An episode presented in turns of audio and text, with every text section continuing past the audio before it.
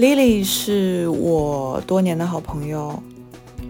我第一次见到她的时候，是因为我刚到昆明，有一个酒店改造的项目，她是我的供应商，但是她又不太像我的供应商。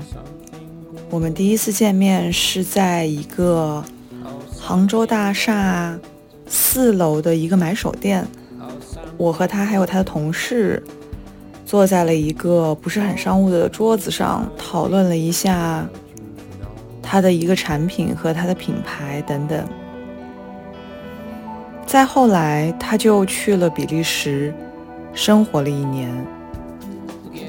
毛毛是我另外一个朋友，我和他认识是因为我们的妈妈是好朋友，以前是在家长的饭局上见到。但是，并不是每一个这样的饭局都能交到好朋友。一个机缘巧合的原因。我把我在昆明的占星老师介绍给了我这两位在杭州的好朋友，于是我们三个人就经常一起 hang out，而 Lily 也因为经常出现在云南，逐渐认识了我在昆明的一些好朋友。昨天我约着丽丽和毛毛一起吃晚饭，在一个我们三个人都很喜欢的超级火爆的餐厅。边吃饭边聊天的时候，忽然间我灵机一动，为什么不把这个对话录下来？其实前面已经错过了好几个我觉得特别有趣的问题，是关于 Lily 和她的赛艇，还有她的生活的。嗯，叫她斜杠青年，听上去非常的 cliche，但事实上，如果你对他不了解，你的确不知道他生活的重心。到底是他的有机洗护品牌，作为一个创始人，还是一个我们经常打趣说他是打败了王石的女人的业余赛艇运动员？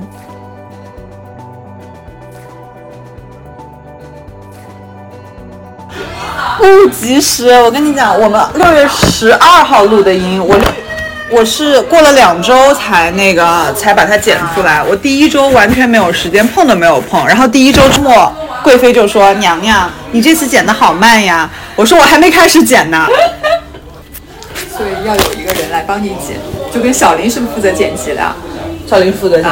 你你你会你会发现剪辑不可能找人带啊，因为他也是其中之一。对，因为这个故事的创作，比如说我们上一期节目，我们聊了四个小时，我剪了七十五分钟啊。我我能把这四小时听完，我一天已经我已经花了三天才听完啊，听了前面忘了后面。但凡我录音，我其实从来不会再去听一遍的。嗯，但是我得把它剪的，就感觉好像从头到尾就是是无缝链接一样。再加上其实碰到几个还都挺爱说的。嗯，对，小林有一些。就是啊，今天我跟我这儿那个小姑娘还讨论哪个小姑娘？你同事是吗？呃，对。然后就我们我我就说到，不知道为什么说到小林，就是有一期因为她的音乐品味啊，被人那个什么然后，有人说他什么音乐品味不行，对，怎么整整这一期他都在哦，是是隔离啊，都都都在说，他就是很生气。我就觉得，后来就觉得啊。第一个，我是觉得当时我就觉得，哎，有这个必要吗？因为你的生气把一期节目做成这样子。第二个，我的节目我还不能说了算。啊，对。然后第二个是，总有人喜欢，总有人不喜欢。后来，后来我们讨论出来就觉得啊，就是比如说关于电影音乐的品味，在一定程度上，你可能就觉得代表了你自己对这个东西的否定，相当于是否定了你，所以你会特别生气。嗯，觉得你这个人被否定了。嗯，我当时觉得这个事情有它的意义所在的原因是，嗯，因为我也是这样的人，就是你，嗯，它是对一个你的审美能力的一个否定，所以其实它是一个很大程度上就是是一个大面上的否定。但是呢，嗯，区别在于说，我不会因为某一个人说我的品味不好，我就真的觉得。被冒犯，因为我可能压根儿也看不上这个人，但可能他就是批评他这个人，他很在意，对对对，或者说至少就是说在日常的沟通中是一个相对平等的情况下，嗯，他很在意他的评价。但是我能够很深的感到，攻击他的人其实是一种刻意的攻击啊。啊，是吗？对，所谓的刻意的攻击，我觉得更出于嫉妒，我是能这么感受到的。但我觉得，就是当时我就觉得他这期节目一个更大的意义在于说，他把这个感受明确的还原了。其实很多人受到攻击是无法还原自己的一个感受，并且不知道该下一步怎么办的。我觉得这个是他可能以前也没有办法做到。对，就是你你无所谓，你就当然不在意这件事情嘛。对的。嗯。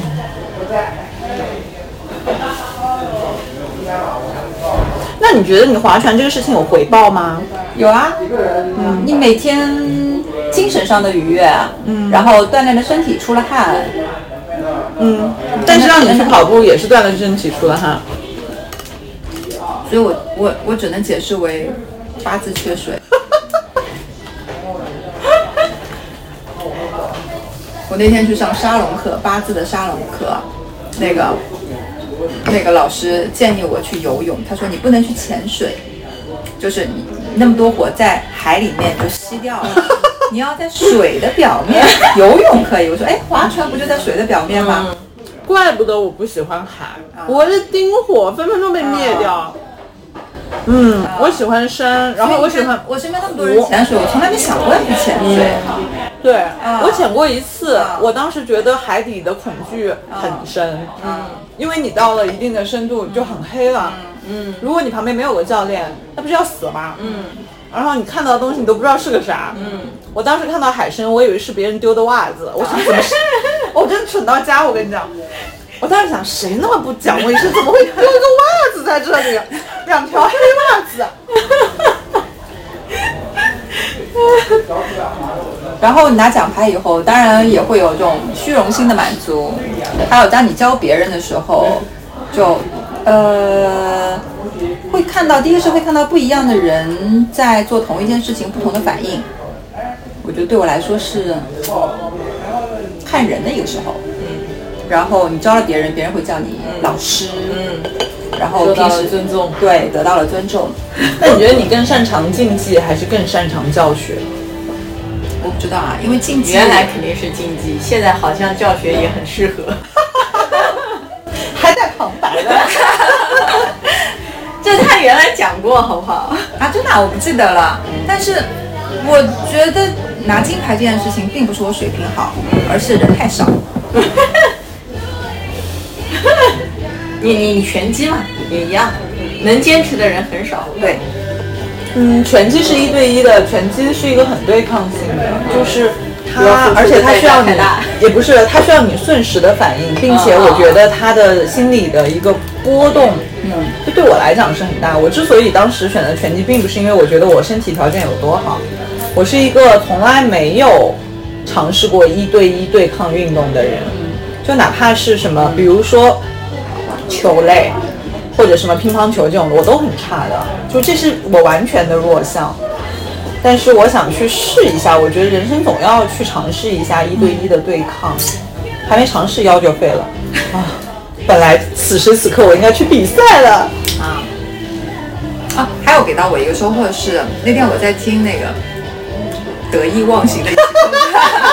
我就知道你停顿了一秒钟的时候，要不要讲这个？不是，我是一下想不起来他的名字。张潇雨啊，他就说他打网球里面，说到大概是有一个教练说有四种不同的呃打的风格，然后大概给到的建议就是你应该每个人都会属于其中一种，但你应该尝试跟你完全不一样的风格。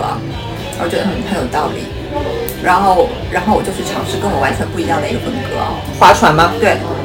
划船还有不一样的风格，当然有些人会比较，比如德国队和荷兰队就是不一样的风格。当然我们到不了这种阶段，但是但是你个人的风格的改变会把你整个团队都影响到吗？就是我的意思，或者这么说，就是在团队里面，你改变风格不就会影响到他人的效果？反正就前两天有一个人大概大半年没有跟我一起划船，然后那天跟我划完以后，他就说：“哎，整个风格完全变了。”他感受到了，对他感受到，然后我自己，因为你就是每天每天只想着要改变一个风格，你其实具体到哪个程度你是不知道的，你就每天变一点点。然后，但是别人是，就你只要时间累积，别人是能够感受到。然后就改变风格，并不是说是，我觉得关键点是在于尝试跟你完全不一样的一个东西，然后你可以更打开。那你在划船之前，你就是有或者说什么机缘巧巧合当时？为什么会划船？对对对对对。因为看到朋友圈里面别人发的一张照片，哇，一张照片就对，然后我觉得哎，我是那你真的八字确实，我觉得真的是因为八字的关系。有可能就机缘巧合。就别人不会看到，不是每个人应该这么讲，不是每个人看到一张赛会行动，就是想是会想的。不是，没有没有我当时想到我就去体验一下，对他的吸引力肯定是足够大到让他体验。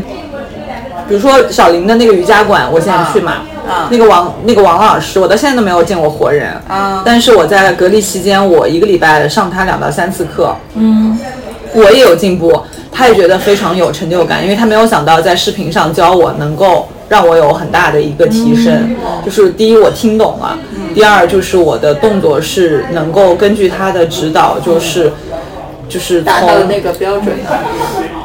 这个真的可能，因为我以前也去体验过瑜伽，然后当时可能那个老师还不错，就跟他上了几节课以后，那个老师走了以后，我就再也好像没去上过瑜伽。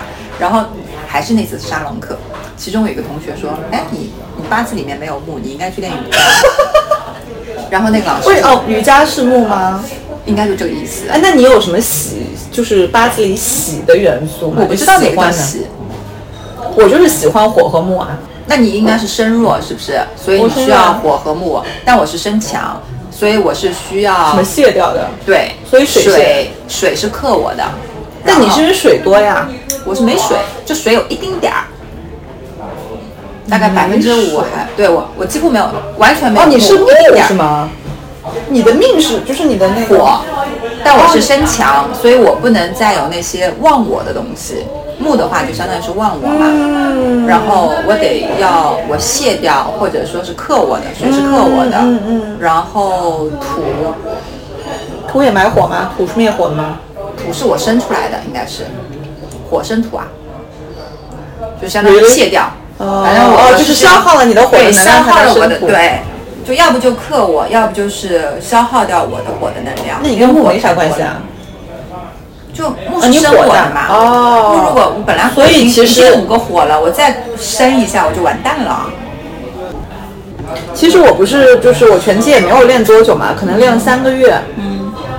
我有一次中间隔了一个月去，然后进步就特别大，啊，就是因为我把规则全忘了。嗯。但是前期呢又有一些训练的痕迹，所以捡起来，它不是捡起来，就是说你放松会更对好。嗯，就是你忘掉的那种状态，不要天天就想着说啊我要这样我要那样，搞的就是对就是精头怪脑的。这个都是这样子，松是一件很重要的事情。其实松就是把你的右大脑的一些能量放出来。我那天看了一个 TED，其实是很早以前的，就是一个脑神经科学家，一个女的，她三十九岁后中风，花了八年时间康复，然后她中风当天早上，我觉得这人也挺神的，她先是发现自己头疼，就左左脑袋疼，疼到她不知道该怎么办了。关键你说你他妈头疼，你休息对吧？她说头疼我去跑步，然后她又去她的跑步机那边跑了一会儿步，发现头更疼了。然后呢，你知道他干嘛？他去洗澡。就他整个人就是在他的那个血块越来越大的情况下，干了很多 就是不应该干的事情，直到他意识到他中风了。就他一开始意识不到，他就觉得有问题，但他不知道什么问题。然后同时，因为他的左大脑被抑制了，他的右大脑给了他很多那种嗑药嗑嗨的感觉，所以他一边觉得说，哇，好爽啊，就在那儿就抽风。然后比如说可能他抽十分钟，忽然间他左大脑说，哦不对不对不对不对，救命啊救命啊救命啊，要让他救命。然后一边又在那边就是啊，在那边就是在那边嗨。然后过了一会儿，他说不行，他要他找人救命。然后等他找人救命的时候呢，他又不记得，他完全不记得他的电话号码，他打电话给他办公室求救，然后呢，他唯一能想到的是他书房里好像有他的名片，他去找名片，但他花他他他在书房找到了一堆名片，他花了四十分钟才找着自己的那张名片。才看清楚那个数字，因为他根本看不懂那个名片上的数字。然后等到他就是他那个时候他的右手已经全部的就是麻痹了，麻痹以后他就左手拿着右手去戳电话号码，应该是九十年代的事情。然后等到他拿起来，因为你的左脑是控制语言的，然后他的同事就跟他说话，他听到就是哇哇哇哇哇哇哇，他根本不知道他同事说什么。然后他在想，我靠你在说什么？然后他开始跟他同事说，发现他自己说话也哇哇哇哇哇，就是他的左脑就是已经被就是已经瘫痪的那个状态。然后过了大概很长时间，总算大家搞清楚怎么回事之后，他就被送到医院。被送到医院，就是他能活下来，其实应该中间过程还是挺危险的，因为你能感受到他这个病情其实耽误了很久。后来我才想起，就是零七年的时候，我在伦敦的一个好朋友，一个一个男的，他也是在家中风，然后当时家里一个人都没有，他大概就是放倒了，可能半个多小时才被送去。就是第一丧失能力就是语言能力，而且这还取决于，比如说你会很多种语言的时候，你可能有的语言是能恢复，有的语言是不能恢复的。像他就属于中文很难恢复，英文就恢复的很快，就很神奇。嗯，所以我觉得就是从这个女的的描述来讲，大部分人是无法体会右脑独立工作时候的状态的。嗯我们更多的都是在训练左脑的推理啊、演绎啊、表达啊这一些的。但我现在觉得，就是你的理性大概率是为你的情绪在服务，人还挺难战胜自己情绪的。为情绪服务是什么意思？你有没有看过一本书，大概什么骑象的什么东西之类的？大概什么什么什么东西？什么大象和骑象人之类，我忘了叫什么名字，大概叫什么叫这个名字，就是你看着很庞大的一头象，但是指挥它走哪里的走走哪儿的是骑象人，大概就是这样子，就是你的情绪，就你的所有理性在为你的情绪决定找理由，然后来支持他的决定，就好像你做的实验数据。呃，是不是公正客观，其实取决于你的设想。你的实验设计就是我要证明这个东西是对的，然后你做出来的整个实验设计，然后最后得出来的结论就是来证明这个东西的。但你如果但其实你的你的角色只是一瞬间你情绪的决定，我觉得是这样子。这个我同意啊。我发现我就是这样的，所有自己觉得很理性的人，大概率就是这样子。对的，真的是这样的。只不过我们更擅长找理由而已。对，找了一堆听上去就其实正的说反的说都行吧，就觉得嗯很有道理，我果然是个理性的人啊。没错。那知道自己这一点，嗯，你你听有一个播客叫 Steve 说吗？呃，我听他们合集听了一集，我先听过他一期，我才发现我看过他写的书叫《假性亲密关系》。啊、我好像看到过这个名字。这个假性亲密关系其实也不是一本书，它是本电子书，当时是在知乎上的一个你可以付费购买的一个 PDF。啊，是因为当时我在昆明那个男朋友说要跟我讨论结婚的事情，然后我说你把这本书看完了，你能够回答里面所有问题的，我们再讨论这个问题。嗯嗯，因为我觉得你如果不把你为什么要结婚这个事情想明白，我觉得没啥意义。但如果你一定要结婚，我也不反对。有点冷。然后？但我并不知道这个人叫啊什么 Steve 啊，然后他自己说就是大概那个博客里面说到，然后他前两天做了个节目，是和那个学霸猫和那个 Jessie、Jess，就是那个爱神爱玩财神爱财玩，啊，就他们三个人做了一期节目，啊。是因为那俩女的合力翻译了一本书叫 Waking Up。啊，然后是讲一个无神论者研究冥想和研究意识的一本书。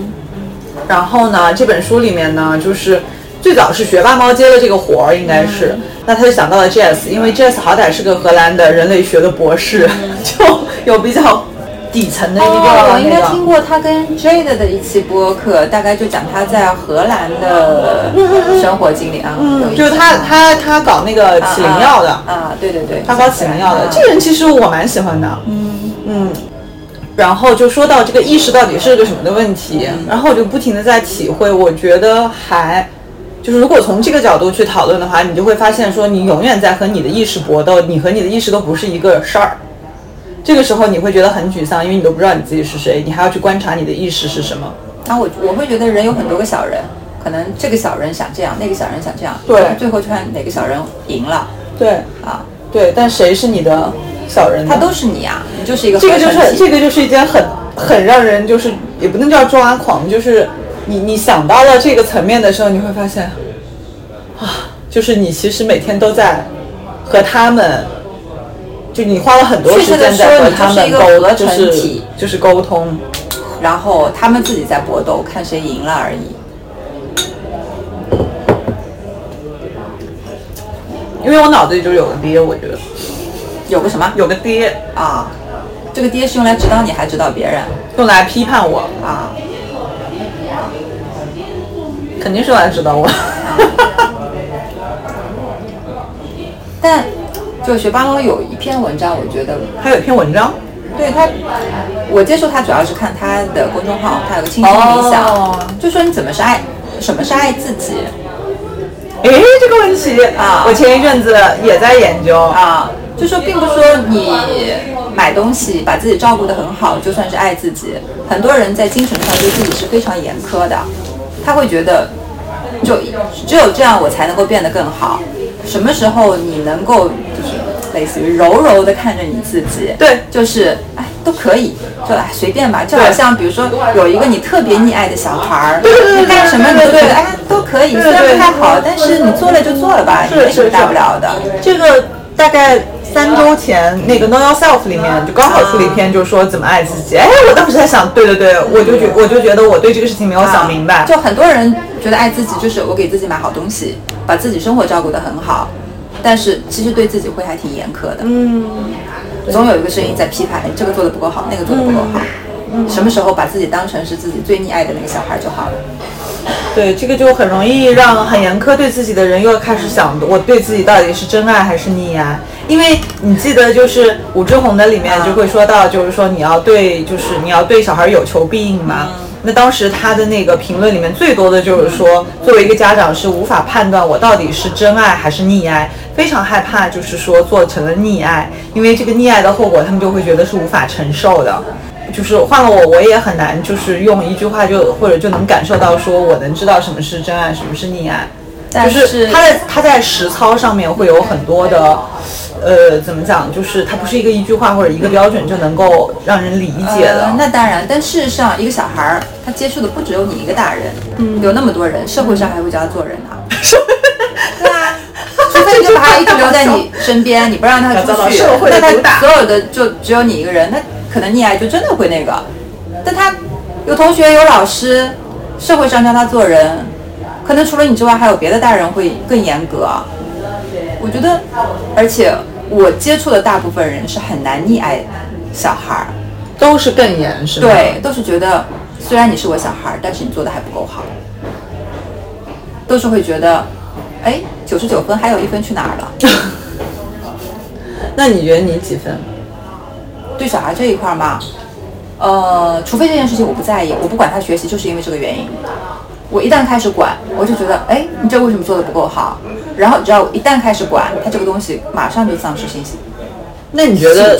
那你觉得就是你让你自己不管的原因是你真的不在意，还是你知道这个后果很严重，所以你还是有一些强迫自己去抽离？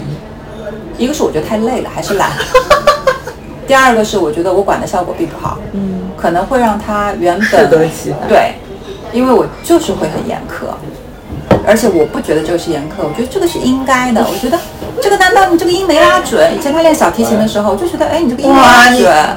别提了。你看，不是啊，我隔壁就有个拉小提琴的。我跟你讲，一开始我以为是个成年人，后来直到有一天，他拉的实在是太不靠谱了。拉完以后，我就听到了一阵女性的尖叫和就是谩骂，我想啊，好可怜啊，这小朋友为什么要找那么难的乐器拉？但是我当时就觉得，哎，你你训练的话，难道你不应该先从新音阶开始吗？但所有的小朋友他都希望就先拉个曲儿，对，然后就觉得，哎大人，也会希望的。哎，对，他就觉得这样我有成就感。那当然但是你看，所有大师都说他要花一半的时间去拉音阶，基本功很重要啊。但是你如果他要想做大师，不是关键的问题在于你，比如说钢琴，你敲一个键，你敲下去，你不可能说这个音是偏的，对钢琴是偏。但你拉小提琴，这个音能拉准，就要花很大的力对气，就是所以小小提琴就是很难。嗯，所以大家在学钢琴嘛，你比较容易那个嘛。我们小区反正太可怕了。嗯，然后所以他后来呢，学，后来就不学了，不学了嘛？肯定不学了呀。对啊，让我换个简单点儿。我也觉得，我也觉得我不太想在这种地方，就是我也累，你也累，然后还吃力不讨好。嗯，再说，大部分人的出路，可能也就是到某一个酒吧去，去啊，你去说如果学成了的话，对你可能花了十几年去学这个东西，不知道中间花了多少的精力、时间，还有钱，最后可能也就是到那边去演奏一下。大部分人是成不了大事的。对，那人家本来现在学的都不为了成一个大师，那都是为了啥？把妹，拉小提琴把妹。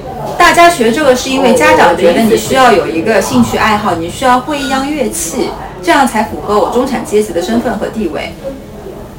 系呀，对啊，我觉得我为什么要搭上我的十几年，骂你、要求你，然后我也不想你来满足我的这个虚荣心啊。我自己毕练大提琴竟我也是个冠军。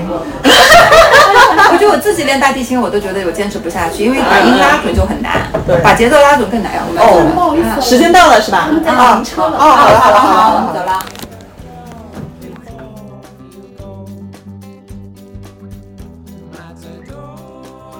哎，那你会想那个去尝试皮划艇吗？会。当然我划过，但是我就觉得不是那个手感是吧？就不是很喜欢。龙舟我也滑过，感觉跟插秧一样，跟插秧的意思是？一个太吵，然后人跟人的距离太近。哦，但是你看那个佛山的龙舟，真的跟飞一样，超级夸张。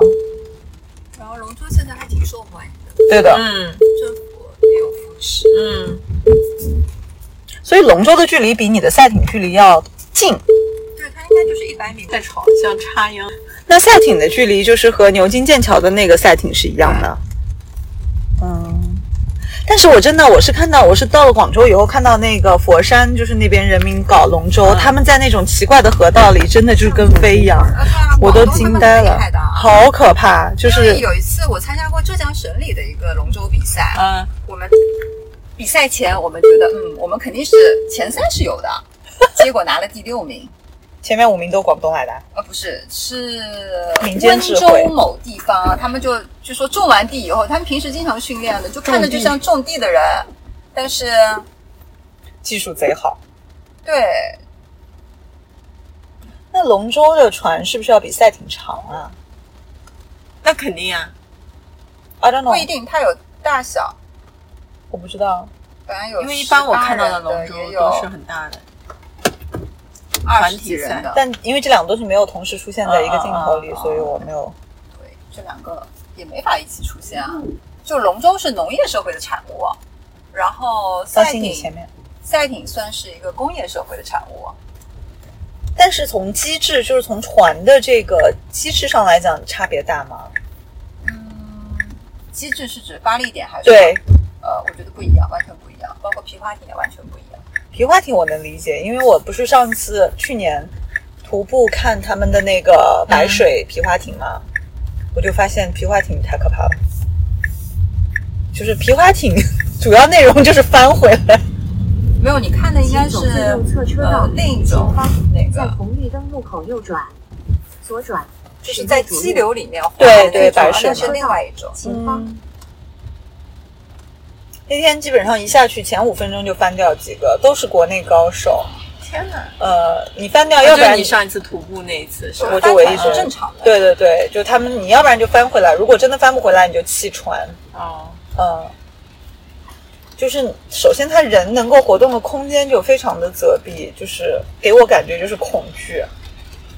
它需要你就是及时反应能力要非常强。对的。那龙舟呢？龙舟要比赛艇重很多，对吗？对啊，然后也容易翻船，还有还有就觉得太吵了，就你说的吵是因为大家要喊号子是吗？差不多。然后有个鼓手，有个哦，鼓手，我的天，这是个乐队吗？它其实就是比如说你是不是干完农活或者怎么样，是一你用来种发庆泄的祝对啊，你庆祝的一个方式。大家所以你们你们划赛艇的时候是不说话的吗？对啊，静悄悄。但谁作为一个有 leader 吗？呃，舵手，如果有舵的话就是舵手，要不就是领奖手。就所以还有可能没有舵。没有舵就是领奖手，那有舵没舵的区分在哪里？有舵没舵的区分，是你们自己团队的决定，还是船的决定？看比赛机制啊。哦，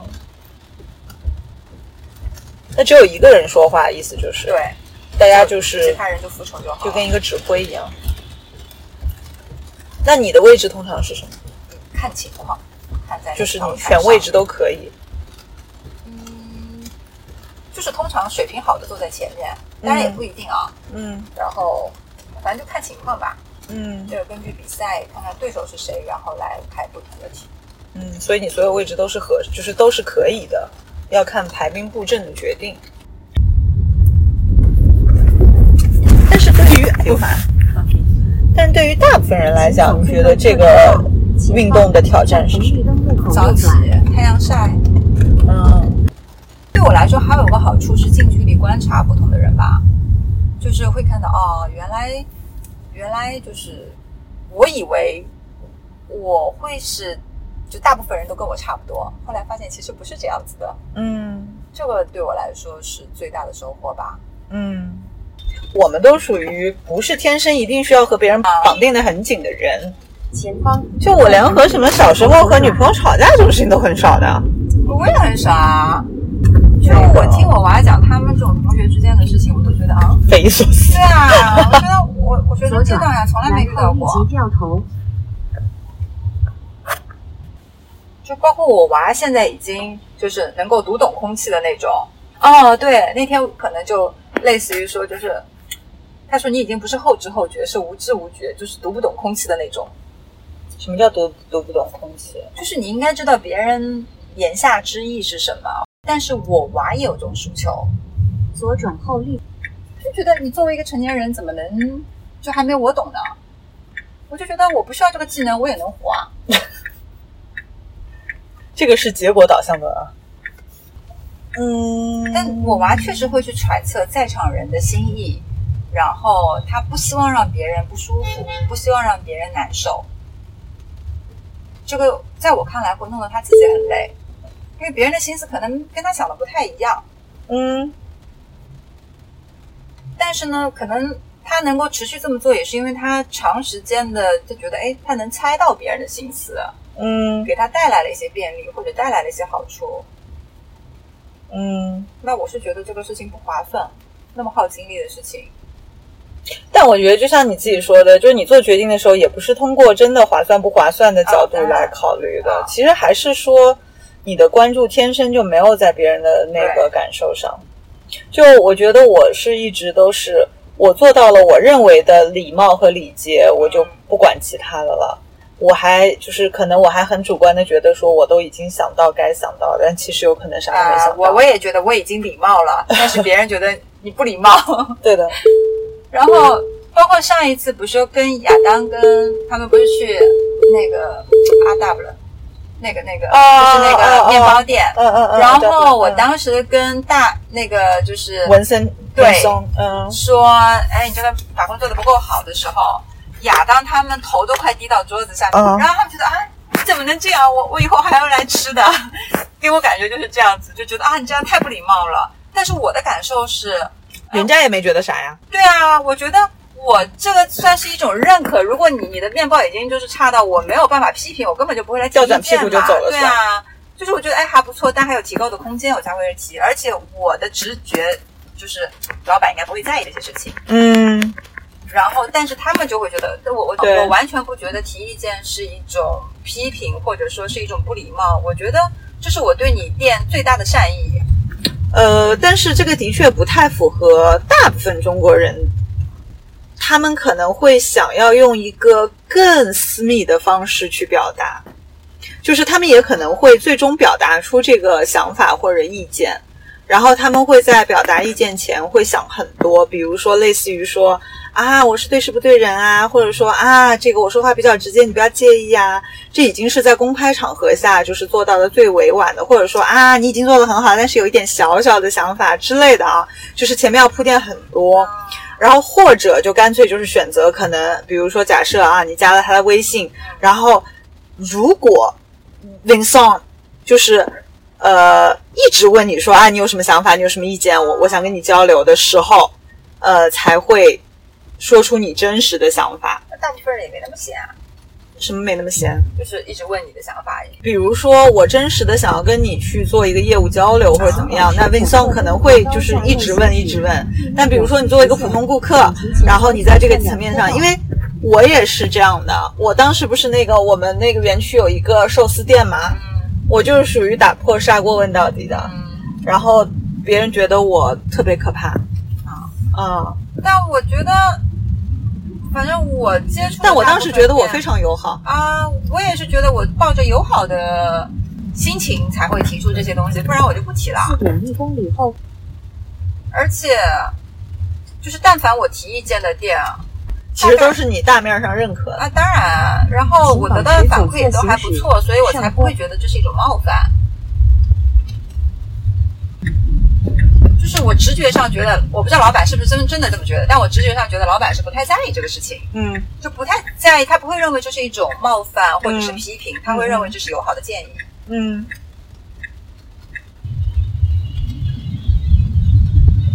对这个冲突，可能是这几年我才意识到遇到的最大的冲突。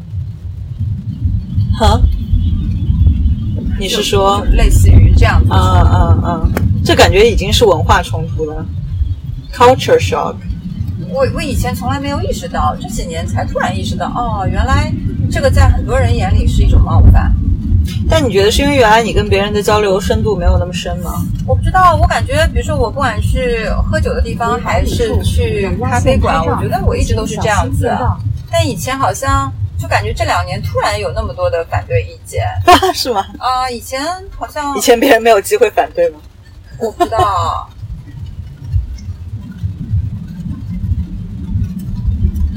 除了我们之外，你有其他就是，呃，因为我们毕竟不是每天都见的嘛，啊就比如说你每天都见的朋友或者同伴里面，有就是和你讨论这一类问题的人吗？哪一类问题？就是你你的社交反馈，或者说，哎，嗯、比如说你们一起出去了一个什么样的情况，然后这个人会和你讨论他的反应或者你的反应，就是有 reaction 的这种。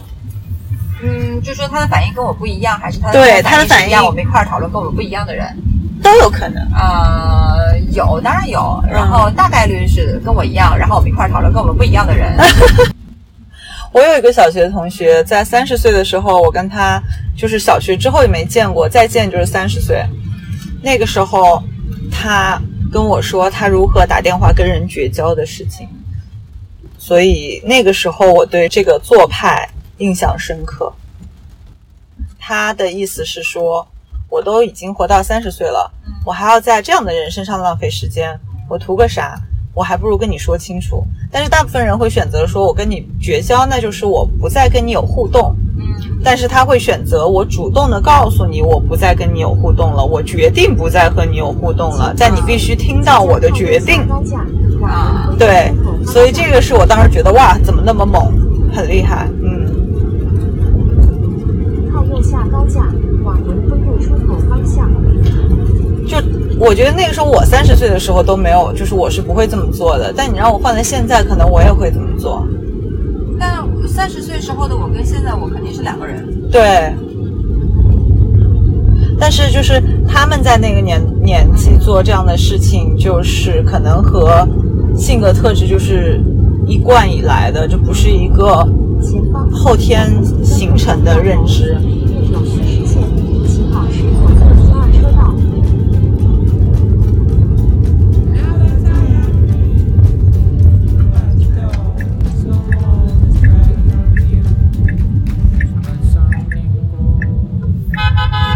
掉头，